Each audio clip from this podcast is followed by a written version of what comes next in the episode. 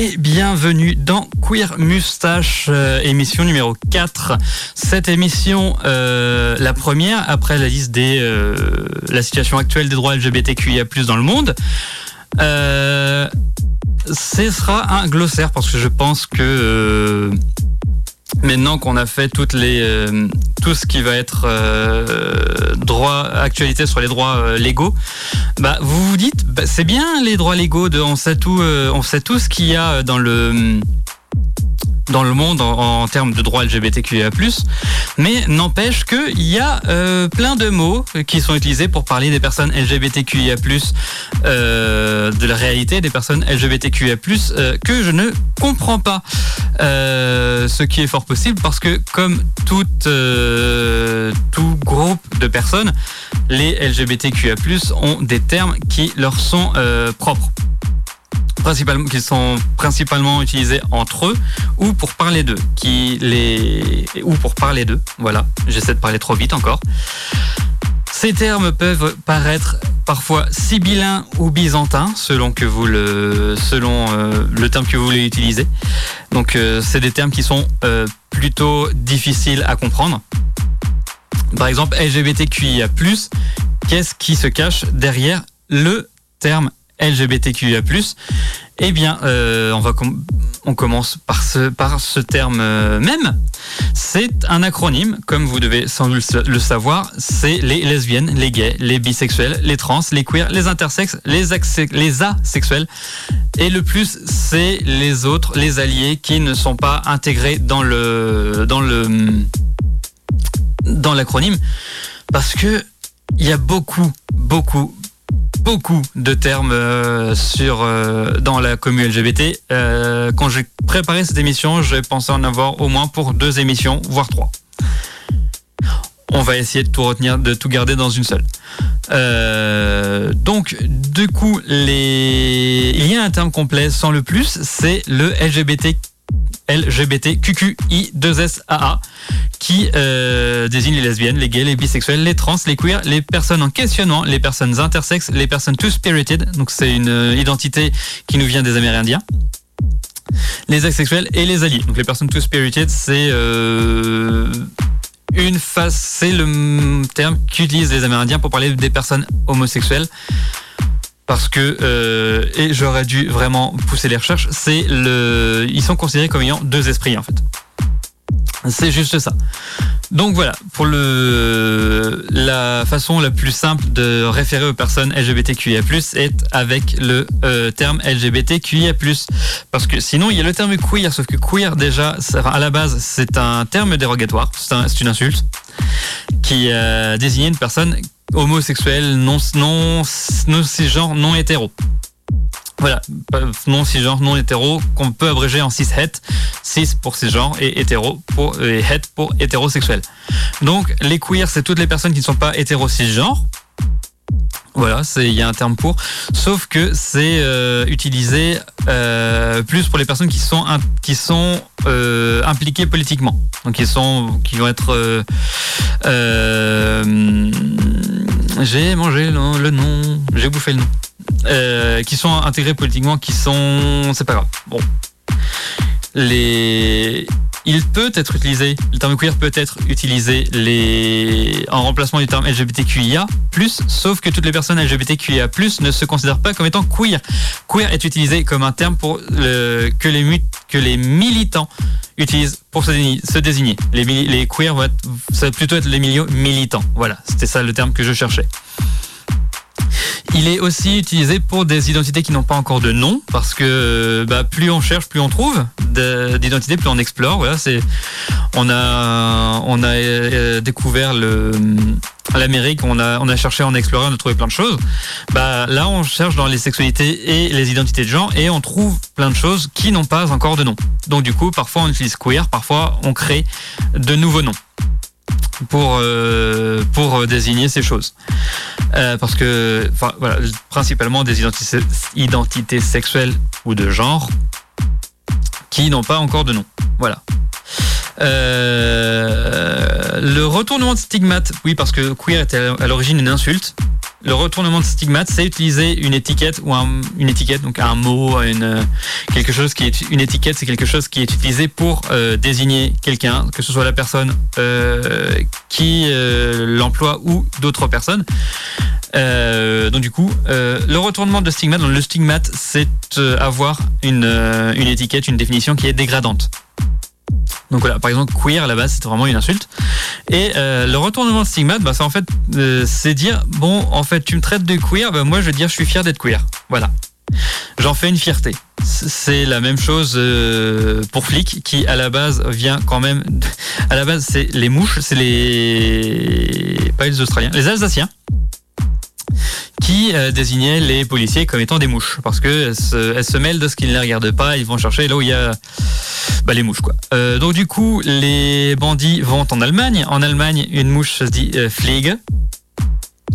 Et euh, donc du coup, le, terme euh, prend, euh, prend racine et des bandits reviennent, des bandits d'Allemagne, du coup, qui utilisent le, terme Fliege pour désigner les, policiers, reviennent en, en France, en Alsace, et le terme devient flic. Voilà. Flic, ça veut dire mouche. On est passé par l'allemand, ça veut dire mouche. Donc voilà, les policiers qui se disent fiers d'être flics se disent fiers d'être mouches. Je vois de l'étymologie. Moi, ça m'amuse beaucoup. Mais euh, oui, donc du coup, flic ne veut plus dire nécessairement mouche. Évidemment. On va avoir de, pour ceux qui sont sur internet, euh, peuvent avoir euh, rencontré le terme alphabet mafia la mafia de l'alphabet. Donc voilà, globalement, ça a été, ça a été comme queer, ça a été considéré comme une injure. Sauf que euh, les personnes, les personnes queer LGBTQIA+, se sont réapproprié le terme et l'utilisent comme une fierté, ce qui, personnellement, moi je trouve assez drôle.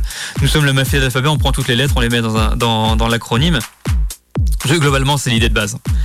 Et euh, bah oui, en fait, puisqu'on a plus de gens, on, a des groupes qui n'étaient pas intégrés, donc du coup, on les intègre dans, notre, euh, dans nos cercles.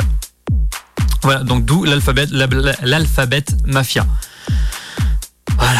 Faut on va respirer un peu. On va parler maintenant de ce qui est, euh, qu'on a défini globalement les, les termes de de la commu, mais la commu est définie par des identités de genre et des identités de genre, des identités sexuelles et des orientations sexuelles. Alors, l'identité de genre, c'est le genre avec lequel une personne se définit. Par exemple, euh, vous voyez quelqu'un dans la rue euh, qui se dit bonjour, je suis monsieur euh. Cette personne se définit comme étant une personne masculine en ayant employé le terme monsieur. Voilà. L'identité sexuelle, c'est le sexe qui, avec lequel se définit la personne. Si moi, par exemple, je me définis comme étant une personne de sexe masculin, je suis, euh, mon identité sexuelle, c'est une identité, sexuelle masculine. Je peux me définir avec une identité sexuelle féminine, ça ne regarde que moi, et vous n'avez pas à connaître mes, mes organes génitaux ni mes gonades. Voilà.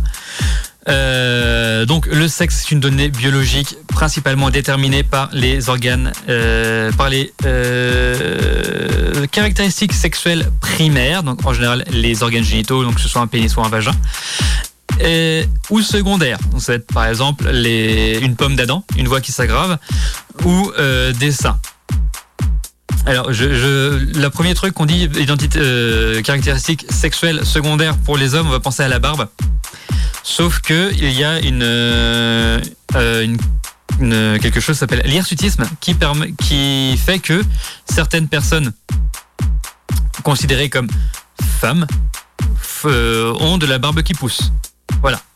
Soit dit en passant, la, la nature se contrecarre de la binarité sexuelle et la binarité de genre.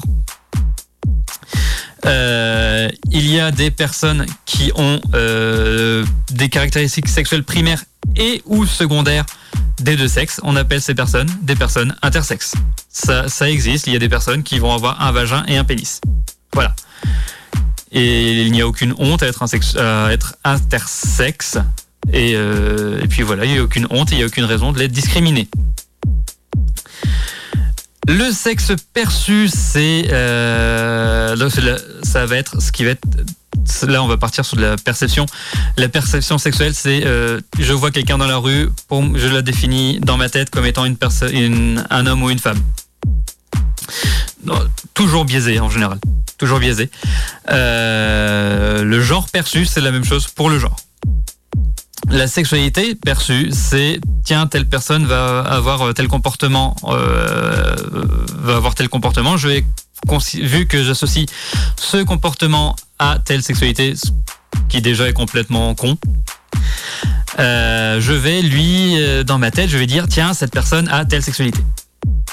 Ça, c'est les, les, définitions de la perception de sexualité, de genre et de sexualité. De sexe, de genre et de sexualité. Voilà. Il y a des personnes qui sont euh, asexuelles. Donc, c'est des personnes qui ressentent très peu voire pas du tout, d'attirance sexuelle pour qui que ce soit. Ce sont des personnes qui se définissent comme, qui sont dites asexuelles. Elles se définissent comme asexuelles. Et euh, c'est pas parce que quelqu'un, une personne qui, une personne asexuelle dit a eu des rapports sexuels avec euh, je ne sais qui, je ne sais quand, qu'elle n'est plus asexuelle. C'est à la personne concernée de se donner ces étiquettes. Donc en contrepartie, les asexuels qui ont euh, eu besoin d'un terme pour euh, désigner les personnes non asexuelles leur ont trouvé le nom d'allosexuel ou de Z-sexualité. Euh, alors allosexualité, c'est je trouve plus je trouve plus logique parce qu'il est aussi utilisé pour alloromantisme. Voilà, parce que alloromantisme, c'est le le la contrepartie du roman la romantique est au genre ce que la, sexuelle est euh, la sexualité est au sexe. Le romantisme est au genre, à l'attirance, autant pour moi. La romantisme est à l'attirance romantique ce que la sexualité est à l'attirance sexuelle. C'est-à-dire, je suis un romantique, je ne ressens pas d'attirance romantique envers X ou Y. Voilà. Ce qui ne m'empêche pas d'avoir des rapports sexuels avec X ou Y. Donc euh, l'alloromantisme, je l'ai défini, c'est une personne qui n'est pas aromantique. Euh, c'est le contraire de l'aromantisme. Il y a euh, aussi euh, parce que ce n'est pas, vous allez voir, ça va être très commun dans le avec les, identités LGBTQIA+, elles ne sont pas mutuellement exclusives. Donc le fait qu'aucune euh, identité est mutuellement exclusive fait qu'on peut être à la fois asexuel et aromantique. On, dit alors qu'on est aro-ace. Euh, euh, aromantique et asexuel. Parce que ace, ACE, c'est... Bah, sinon ça ferait aroase, aroase, et je ne suis pas convaincu que ça aurait pris. Voilà. Surtout pour des facilités d'écriture ACE comme, comme LAS. Voilà, on en est déjà à un quart d'heure d'émission. Euh, je vous propose de euh, nous faire une petite respiration musicale. On va s'écouter le titre Auf Wiedersehen de euh, Mansfield T.TYA. On s'écoute ça tout de suite sur le 100.9 Radioactive dans Queer Mustache.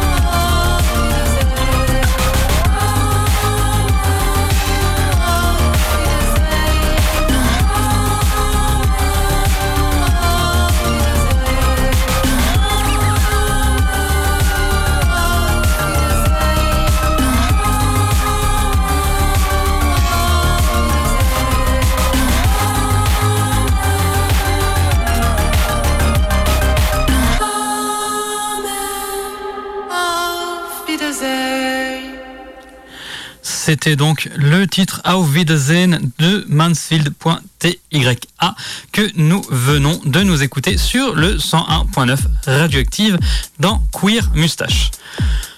Nous sommes toujours dans notre glossaire des termes LGBTQIA+, il y en a énormément. Euh, donc du coup, on ne va pas pouvoir tous les faire. Donc, mais euh, je vous fais quand même les principaux, ceux qui me sont venus en, tête. Euh, tiens, on va faire un glossaire. C'est quoi tel ou tel ou tel mot? Donc là, on va partir sur les identités sexuelles. Euh, alors, je devrais aller assez vite, hein, parce je pense que vous savez ce qu'est. l'hétérosexualité, c'est une personne qui va être euh, une personne hétérosexuelle. Donc, est une personne attirée par une personne du sexe opposé au sien. Une personne homosexuelle. Donc, l'homosexualité, c'est une personne qui est attirée par le par une personne du même sexe qu'elle. Une personne bisexuelle, c'est une personne qui est attirée par les personnes euh, des deux sexes. Alors l'homosexualité est divisée en deux, sous-catégories. Les gays, qui sont les homosexuels euh, hommes, pour euh, vraiment euh, schématiser, et les lesbiennes, qui sont les, les homosexuels femmes. On peut être gay et trans. On peut être gay, on peut être lesbienne et trans. C'est pour ça que je dis que c'est très schématique. Alors, les euh, gays, lesbiennes, bisexuels ont des contreparties qui incluent les personnes transgenres. Donc, euh, pour les bisexuels, euh, pour les pansexuels, c'est les vont être attirés par les n'importe par tout le monde, peu importe son genre et son sexe. Les personnes aquiléennes vont être attirées par les les hommes, que ce soit des hommes trans ou des hommes cis. Et les personnes saphiques vont être des femmes, enfin des, c'est comme les lesbiennes mais, euh, mais elles vont inclure les femmes trans. Voilà. Donc euh, pansexuel, c'est bisexuel qui inclut les personnes trans. Aquiléen, c'est les personnes gays qui incluent les personnes qui sont aussi attirées par les personnes, les hommes trans. Les personnes saphiques, c'est les, les lesbiennes qui sont attirées par les femmes trans. Voilà. La sexualité, euh, aux grandes surprises, n'est pas euh, monolithique. On peut évoluer dans sa sexualité, on peut être euh, homosexuel au début de sa vie, se rendre compte qu'au final on est bisexuel. ça, c'est ce qu'on appelle le labrosexualité. C'est avoir une sexualité fluide qui peut évoluer dans le temps. Personnellement, moi, je me suis, je me suis senti, euh, je me pensais bisexuel avant de euh, connaître ma sexualité euh, actuelle. Euh, ta, ta, abrosexualité, voilà. Donc c'est par exemple partir de la bisexualité vers l'homosexualité ou vers l'hétérosexualité. Ça peut être et on peut changer tous les euh, tous les termes. Je peux par exemple, je peux être bi. Au final, je me, je me rends compte qu'au final, non, je suis hétéro, mais non, en fait, je suis euh, je suis gay, je suis homo. Et euh, non, en fait, je suis pas bi, je suis pan. C'est la sexualité évolue. On peut passer par des périodes d'asexualité. Donc par exemple, je peux être une personne homosexuelle, mais je vais être, je vais avoir une période où je vais me définir comme étant asexuel. L'abrosexualité, c'est dire ma sexualité est susceptible de changer euh, au fil du temps. C'est euh, le même concept que le fait d'être gender fluide. C'est la même chose avec le genre. Aujourd'hui, je me sens homme. Demain, je me sentirai peut-être femme. Peut-être que après-demain, je me sentirai euh, entre les deux. C'est l'image d'épinal du gender fluide. C'est une personne qui peut changer de, qui change de genre au cours de sa vie. Voilà. On va maintenant euh, définir le terme coming out, qui euh, est un terme assez connu. Le fait de coming, out, oui, coming out of the closet, c'est l'expression anglaise euh, consacrée, ce qui se traduit par sortir du placard. C'est dire à certaines personnes, soit ses amis, soit sa famille, soit tout le monde, que euh, nous sommes, euh, par exemple, trans, bisexuels, pansexuels ou quoi que ce soit. Que c'est dire, je ne suis pas cisgenre hétéro. Voilà. Ça peut être, euh, ça peut être fait devant tout le monde ou ça peut être fait seulement devant certaines parties du réseau social de la personne. Par exemple, si vous êtes, si vous avez une famille hyper conservatrice et que vous venez de découvrir que vous n'êtes pas cisgenre hétéro, ça se comprend très aisément que vous ne vouliez pas faire de coming out devant votre famille. Mais ça, c'est qu'un seul exemple. Euh, il y a quelque chose qui s'appelle l'outing, donc euh, qui reprend la même idée que le coming out, sauf que c'est par exemple, je veux dire, euh, bah tiens, un tel, il est, il est, il est, il est, hum, il est gay, ou une telle, elle est lesbienne, ou elle est trans, ou il est trans, ou elle est trans. C'est quelque chose qui ne se fait pas, parce que c'est premièrement extrêmement mal poli. Et euh, deuxièmement, ça peut mettre en danger la personne, que ce soit du point de vue euh, physique, psychologique ou social. Donc, euh, l'outing, euh, ça ne se fait pas. Parce que il y a euh, des personnes qui sont homophobes. Donc, euh, on va définir maintenant ce qu'est l'homophobie. Euh, L'homophobie est la haine ressentie à l'encontre des personnes euh, homosexuelles. Ça existe pour la biphobie envers les personnes bisexuelles et la transphobie envers les personnes transsexuelles. Il y a aussi la queerphobie contre les personnes queer. Tous les termes euh, LGBTQIA+, peuvent, ont leur, équivalent phobie. Parce que il y a des gens qui ne comprennent pas, qui ne veulent pas comprendre ou qui veulent juste causer du tort et faire souffrir les gens. Euh, et ça existe sur toutes les, euh, toutes les, euh, toutes les, toutes les identités sexuelles, d'ori- d'orientation sexuelle et identité de genre. Voilà. Alors, je vais vous expliquer aussi, parce que le racisme et la xénophobie, euh, tant, qu'on y est dans les haines. Alors, le racisme, c'est la haine ressentie à l'égard d'une prétendue race, ce qui n'existe pas pour le genre humain, ni d'ailleurs pour euh, aucune, euh, aucun être vivant? La xénophobie, c'est le- l'équivalent pour les étrangers, envers les étrangers. Il peut y avoir ce genre de phobie, donc homophobie, biphobie, transphobie, lesbophobie, euh, queerphobie, racisme ou xénophobie, qui sont institutionnalisées. En général, c'est une, institution, principalement à l'échelle d'un État, euh, qui pratique euh, telle ou telle phobie. Par exemple, la plus, la plus connue des LGBTQIA+, phobie, c'est institutionnalisé, c'est un État qui criminalise les, les rapports homosexuels ou le fait d'être trans. C'est euh, ce qui, quand, quand, on y pense, c'est complètement con. Mais euh, ça existe, voilà. Par exemple, il y a plein de, pays en Afrique, hein, je l'ai fait euh, en Afrique, en Asie, en Océanie, qui criminalisent le fait d'être LGBT. Voilà, donc ça c'est fait. L'homophobie, la transphobie, le racisme, la xénophobie, tout ça, ça peut être intériorisé. Ça veut dire que c'est par rapport à euh, telle ou telle euh, telle ou telle raison. Euh, en général, c'est le, milieu dans lequel on vit ou d'où l'on vient a- est tellement homophobe, transphobe, ra- raciste, xénophobe ou quoi que ce soit que cette haine est intériorisée et une personne euh, gay, pour euh, ne citer que cet exemple, que cet exemple, va ressentir de l'homophobie contre elle, contre elle-même, alors que euh, est elle-même homosexuelle. C'est c'est ce qui cause la plupart des suicides. Enfin, c'est une des raisons des causes de suicide chez les personnes LGBTQIA+. Les personnes LGBTQIA+, ont un taux de suicide beaucoup plus élevé que les personnes cisgenres hétérosexuelles. Voilà. Le taux de suicide est encore plus élevé chez les personnes qui sont à l'intersectionnalité de, euh, plusieurs communautés ou de plusieurs luttes. C'est l'intersectionnalité des luttes existe, comme l'intersectionnalité des identités sexuelles et de genre et orientation sexuelle. Euh, l'intersectionnalité, c'est le fait de se retrouver à l'intersection de deux communautés. Par exemple, je suis trans, je suis euh, homosexuel, je suis un homo trans, et de fait, je suis euh, je suis une personne intersectionnelle. Voilà. Ça peut être euh, trans et euh, homo, bi, racisé. C'est aussi une intersectionnalité. Et l'intersectionnalité des luttes, c'est quelque chose qui revient de plus en plus dans le militantisme LGBTQIA+.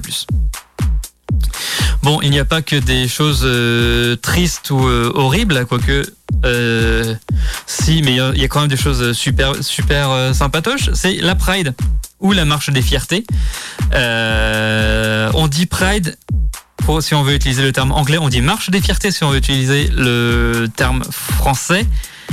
Et on s'arrête là. On dit juste Pride ou marche des fiertés parce que le complet c'est marche des fiertés LGBTQIA+. Si on dit gay Pride, ça veut dire la marche des fiertés gays qui n'implique que les hommes homo cis. Donc s'il vous plaît, utilisez le terme Pride ou marche des fiertés. Il est possible que vous fassiez des erreurs parce que euh, vous pensez trop vite, ça m'est arrivé. Ça n'empêche pas d'essayer de faire de son mieux en disant juste Pride ou marche des fiertés. Euh, ce, pour continuer sur la Pride, euh, les gens pensent que c'est une fête. Alors oui, maintenant c'est festif, c'est une manifestation festive qui vise à rendre visible les identités LGBTQIA+, sauf que ça tire son origine des émeutes de Stonewall, donc Stonewall, c'est Stonewall Inn, c'est euh, c'était un bar euh, LGBT où il y avait qui recevait donc du coup des LGBTQIA+. Et euh, en 69, la police de New York fait beaucoup de descentes dans les bars LGBTQIA+. les émeutes, c'est la résultante de la descente de trop.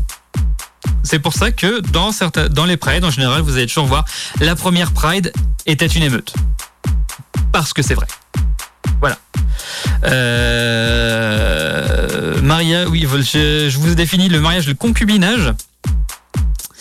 Euh, parce que je trouve que c'est quand même quelque chose d'intéressant. Euh, le mariage, c'est une, une, union conjugale contractuelle et ou rituelle à durée déterminée ou non, qui est reconnue et encadrée, par une institution juridique ou religieuse.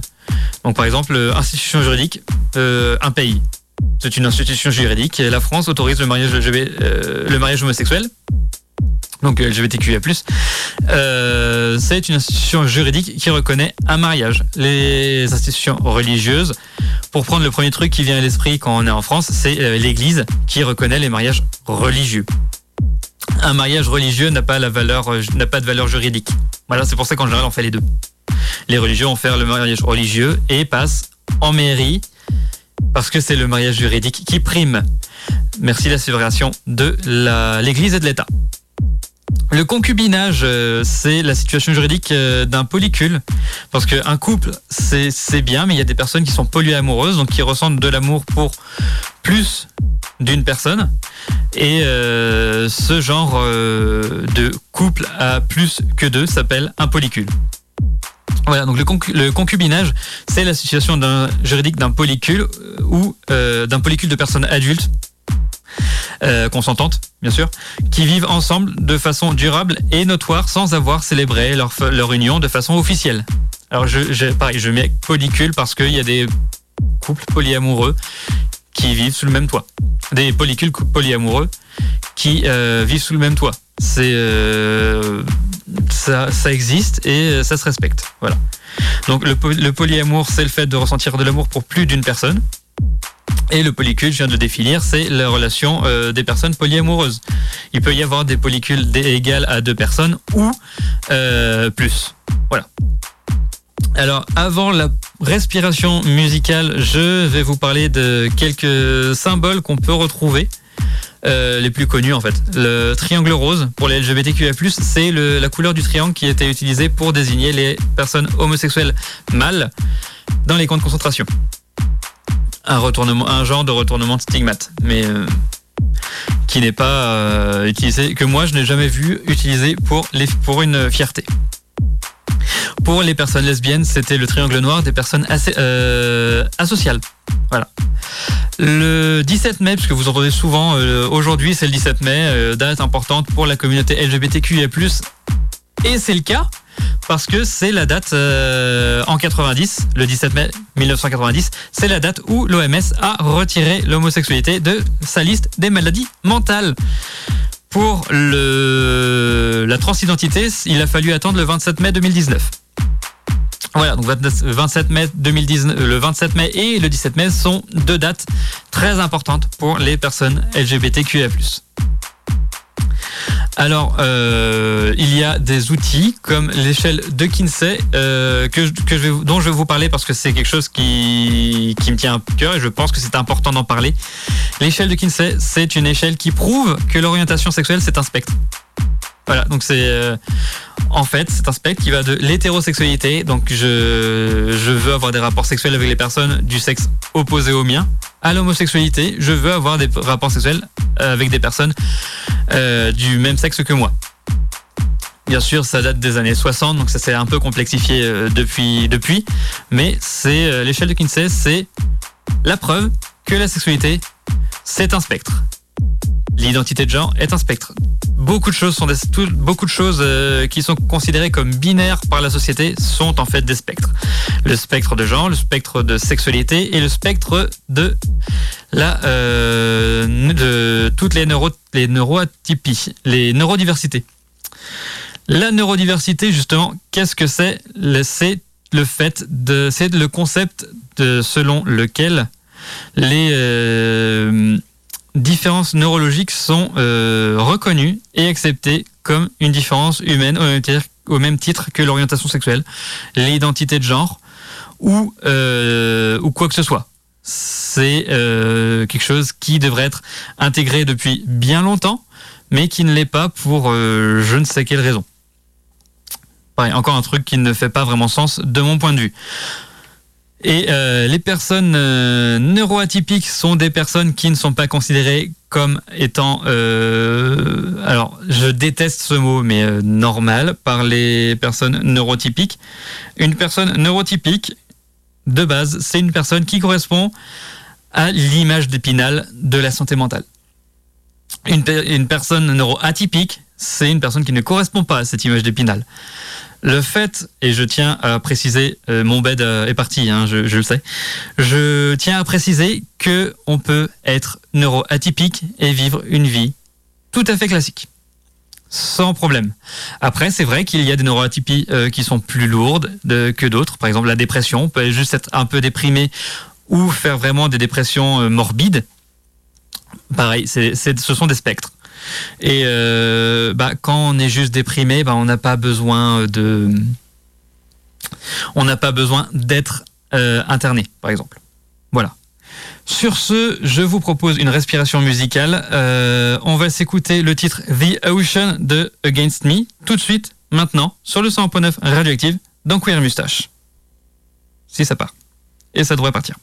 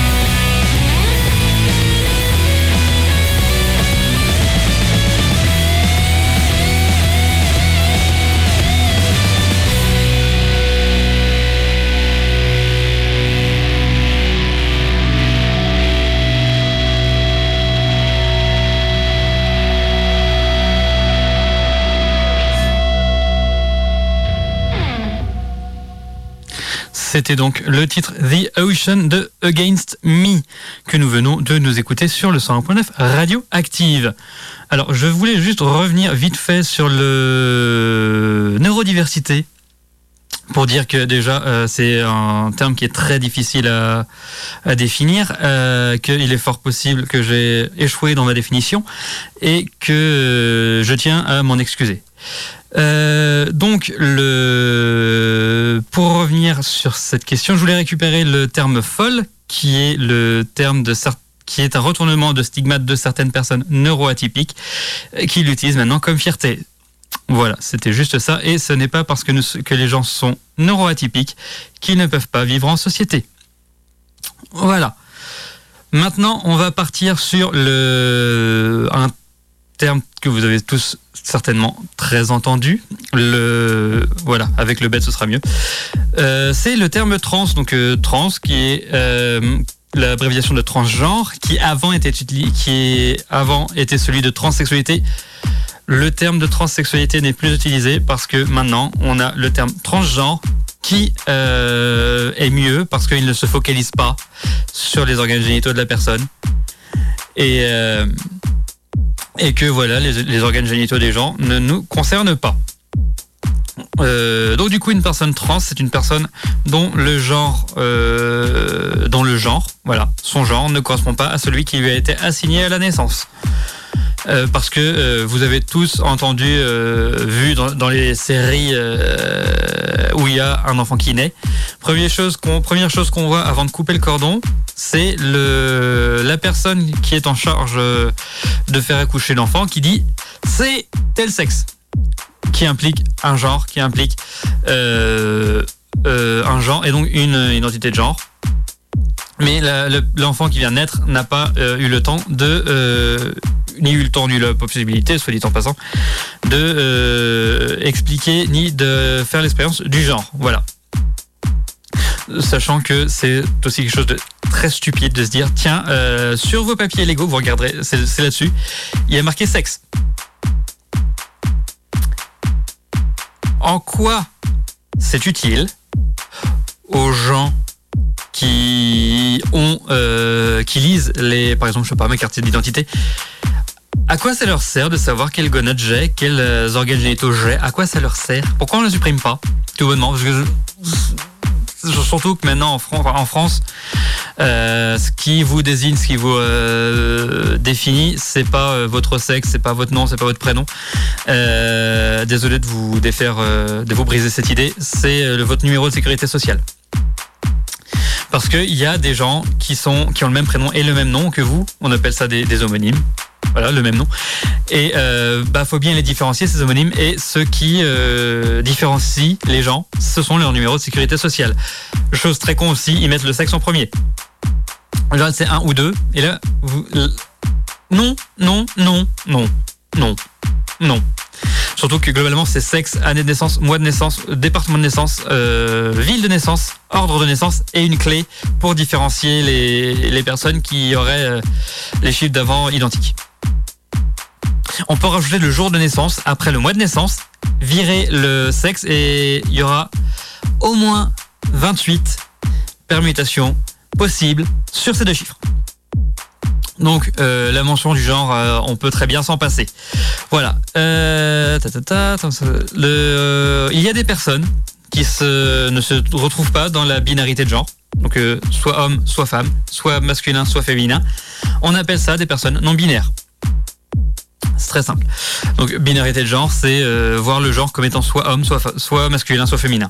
Voilà, c'est donc les personnes non binaires ne se retrouvent pas sur ce dans cette binarité de genre. Il y a des personnes aussi qui euh, ne se considèrent pas euh, de quelque genre que ce soit. On appelle ces, personnes des, des personnes à genre. Euh, personnes gender fluid, je vous l'ai déjà dit. Les personnes cisgenres, c'est les personnes qui, euh, dont le genre actuel correspond au genre désigné à la naissance. Et, euh, et donc voilà, on a le passing. Qu'est-ce que le passing? Parce que vous entendez, vous pouvez en avoir entendu parler. Ouais, vous savez, moi j'ai, un passing, un passing masculin. C'est quand les gens, le passing, c'est faire en sorte que les personnes vous perçoivent de tel ou tel genre. Par exemple, euh, je suis une personne, euh, j'ai du poil aux aisselles, euh, je mets des marcelles et je mets des jeans. J'ai un passing masculin. Voilà, c'est tout aussi tout aussi simple que ça. il y a un terme qu'il faudrait expliquer, qui est sympatoche à expliquer en tout cas. C'est le terme d'Adelph. Bah oui, Adelph, qu'est-ce que ça veut dire? Bah vous avez les enfants. Les enfants, c'est les fils et les filles. Et euh, si euh, jamais vous voulez pas vous définir comme fils ou fille, vous dites bah, je suis l'enfant de un tel et de, un tel et une telle, ou un tel et un tel, ou une telle et une telle. Euh, si vous avez un enfant et que vous ne voulez pas vous définir comme étant père ou mère, vous pouvez dire je suis le parent de telle, personne. Et bah Adelph, c'est la même chose pour je, au lieu de dire je suis frère de ou sœur de, je suis Adelph de X. Voilà. Et j'ai été ravi d'apprendre euh, l'existence de ce, mot. Parce que quand même, vous dites, ouais, on a un mot neutre pour, euh, euh, rassembler père et mère. On a un mot neutre pour rassembler fils et fille. Et maintenant, on a un mot neutre pour rassembler frère et sœur. C'est le terme Adelph. C'est, on le retrouve beaucoup dans les, milieux militants. Voilà, c'est pareil, je pense que ce serait tout aussi logique de, considérer euh, que la devise de la République française est liberté, égalité, adelphité. Voilà. euh, on n'est pas tous frères, on est tous adelphes. Voilà, parce qu'il y a des gens qui euh, se considèrent comme masculins, des gens qui se considèrent comme féminins, et il y a des gens qui se considèrent comme tant ni l'un ni l'autre. Voilà, on va avoir des personnes qui sont xénogenres. Et euh, après, euh, on va passer sur euh, un petit morceau aussi. Donc, xénogenres, ou qui sont de genre xéniques ou xénoalignés. C'est des genres qui ne peuvent pas être définis par les termes généralement utilisés pour définir l'identité de genre. C'est tel que masculin, féminin, non binaire, agent. Voilà. La xéninité, donc de genre, c'est utilisé comme xénin. Le terme c'est xénin et le, le nom c'est xéninité. C'est ne pas avoir de sens aigu du genre ou euh, n'avoir que des idées vagues. Ça arrive. C'est pareil, c'est quand on sort de la binarité, on, trouve. En fait, on se rend compte qu'il y a plein de choses au milieu. C'est comme si on vous disait la binarité, c'est moins l'infini plus l'infini. Et ben, entre les deux, il y a une infinité de choses. Voilà, c'est pour ça qu'on a une, un, nombre énorme de mots euh, à définir et j'arriverai pas à définir euh, tout ce que je veux parce que bah parce que j'ai pas le temps en une émission et que je voulais faire ça sur une seule émission. Donc euh, voilà, il y en aura plein. Il y a des plein de, de définitions. Je pourrais vous en faire une autre. Par exemple, les, alignements galactiques. C'est un truc passionnant. Ça parle des personnes non binaires. Je vais pouvoir vous faire les, premiers, mais pas tout. Voilà. Donc on va, euh, on vous a parlé de sexualité, donc être gay, être euh, lesbienne, être bi, être pan, être adelph, euh, être aquiléen et être saphique. Mais si on est non binaire, on est une personne diamorique.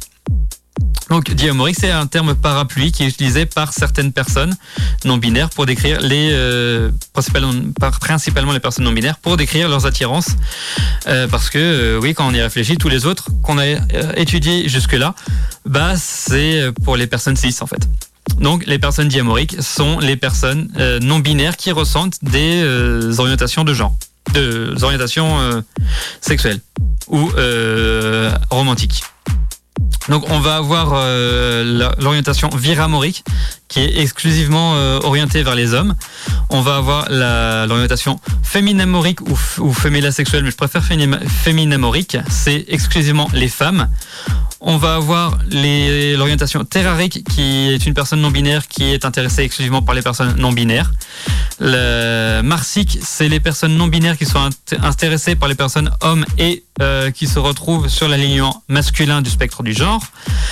Euh, vénusique, c'est non binaire, femme et alignement féminin, mais exclusif.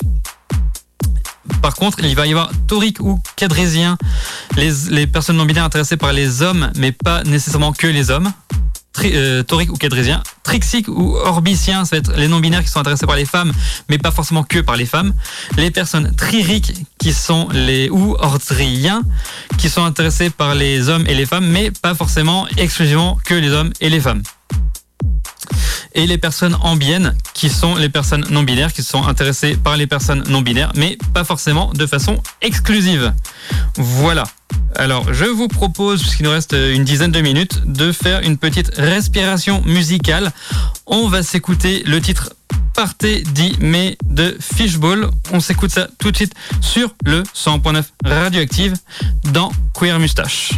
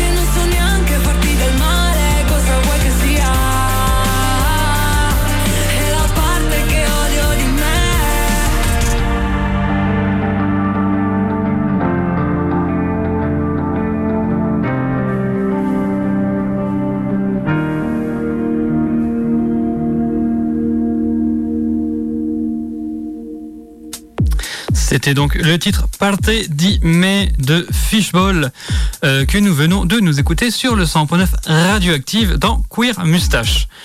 Alors, il nous reste moins de, euh, moins de, 7, moins de 8 minutes, à peu près 7, et euh, j'ai juste le temps de vous faire les principaux alignements galactiques parce que euh, c'est un sujet que je, me suis euh, plongé dedans, j'ai sauté dedans, c'est merveilleux, il y a plein de mots. Euh, les alignements galactiques, ce sont les alignements pour les personnes non binaires qu'ils utilisent pour décrire leur genre sans avoir à utiliser les termes de binarité de genre, donc c'est-à-dire masculin, féminin, voilà. Par contre, nous, pour les définir, on va devoir vous euh, expliquer lequel c'est. Enfin, euh, si je vous dis c'est un solarien euh, ou une personne solarienne, ça va être compliqué à définir sans vous dire c'est soit masculin, soit féminin. Voilà.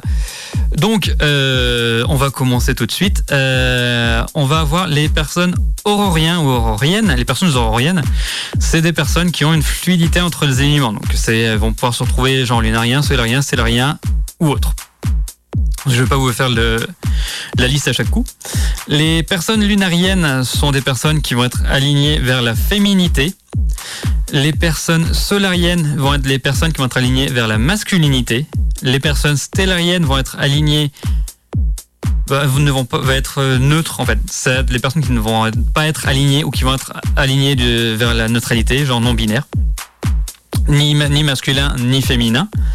Euh, on peut trouver parfois calypsien ou calypsienne qui est euh, quand même assez rarement utilisé. Mais euh, je vous l'ai mis, c'est un alignement androgyne. Donc ça rejoint un peu stellarien, à mon sens. Il y a l'alignement singularien qui rejette les alignements en fait, et l'alignement spatialien qui est un alignement xénique. Donc voilà, qui ne, qui ne permet pas d'être défini par les d'être défini par des questions, des mots définissant le genre. Voilà. Alors il faut savoir, et puis on va s'arrêter là, euh, que le lunarien et le solarien euh, sont divisés en sous-genres. Donc une personne sélénienne va être une personne qui va plus se retrouver dans un, euh, alignement femme, mais pas forcément sur un alignement féminin.